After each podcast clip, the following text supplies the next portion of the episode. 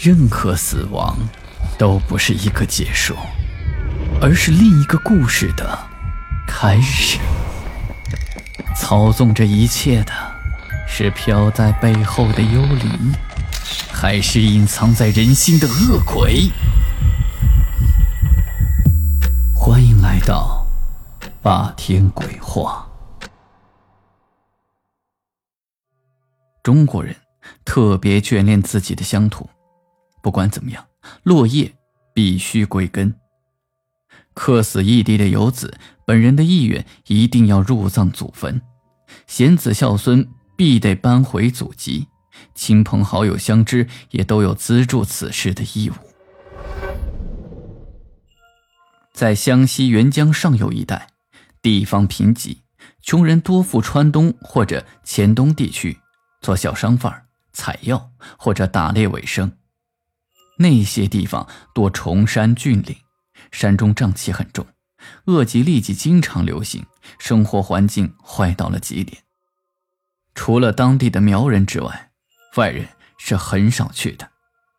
而死在那个地方的汉人，没一个是有钱的。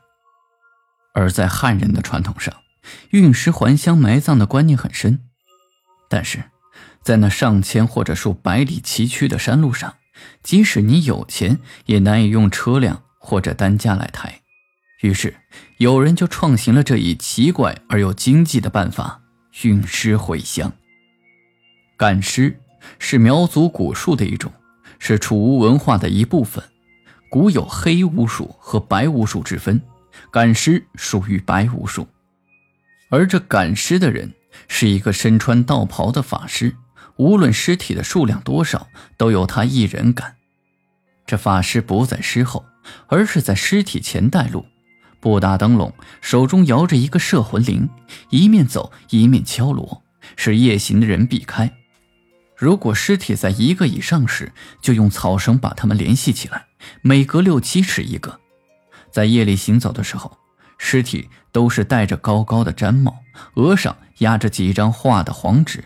垂在脸上。路上有死尸客店，这种神秘莫测的死尸客店只住着死尸和赶尸人，一般人是不让住的。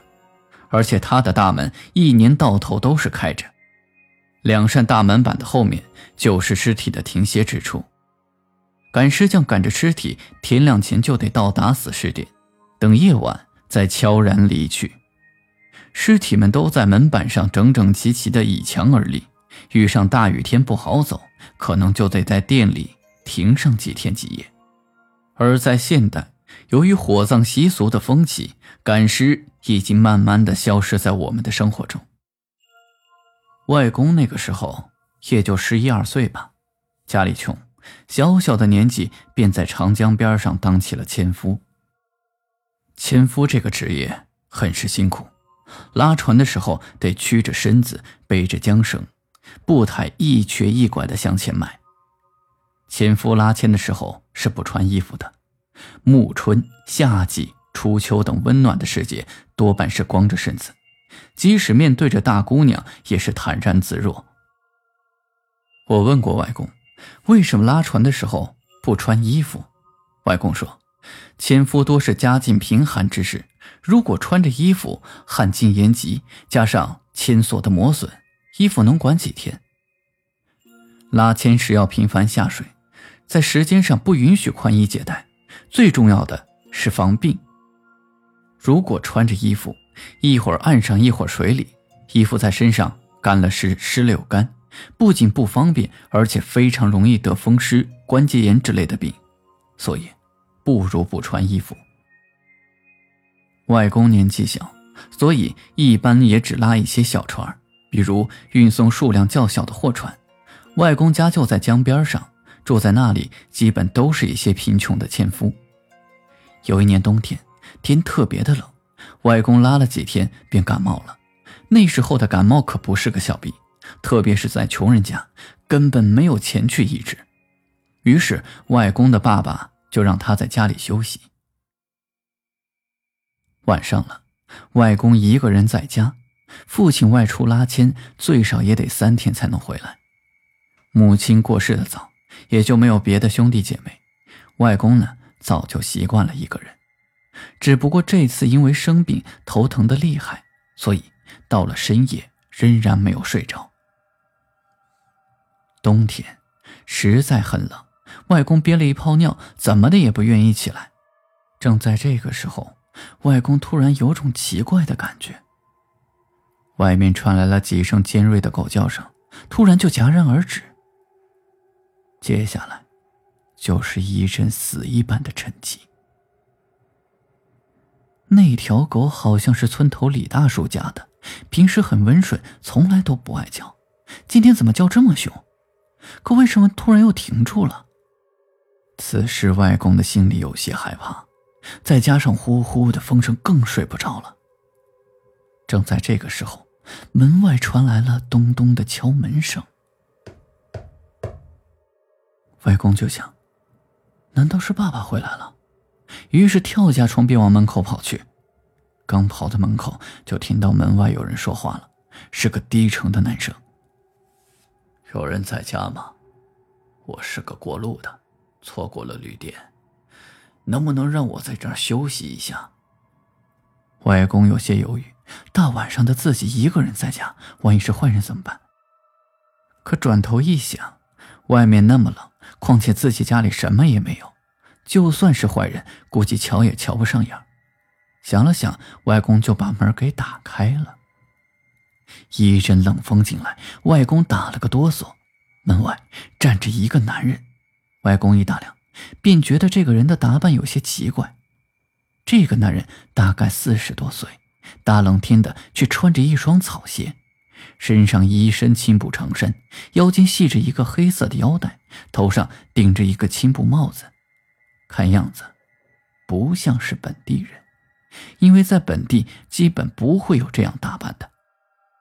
男人看到了外公，便露出了一个善意的笑容，说自己是外地人，有事情到这里来，因为急着赶路，错过了旅店，所以不好意思才来打扰。外公说没关系，请那个男人进来。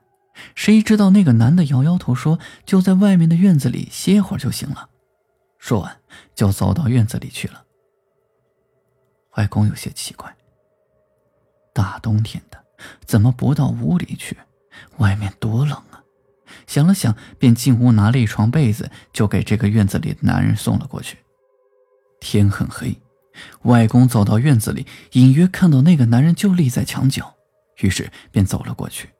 没走几步，外公就愣住了，在墙角处挨着墙，起码站了十多个人，全部都面朝着墙，笔直的站着。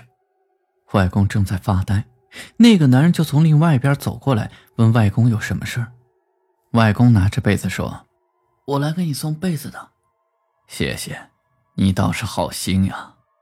外公指着墙角的人问：“没想到你这么多人啊，我们家就只有这一床被子了。”啊，没关系，一床就够了。说完，就又叮嘱外公，让他早点进屋去，外面冷。外公还想问点什么，这个男人就已经转身走到另一边去了。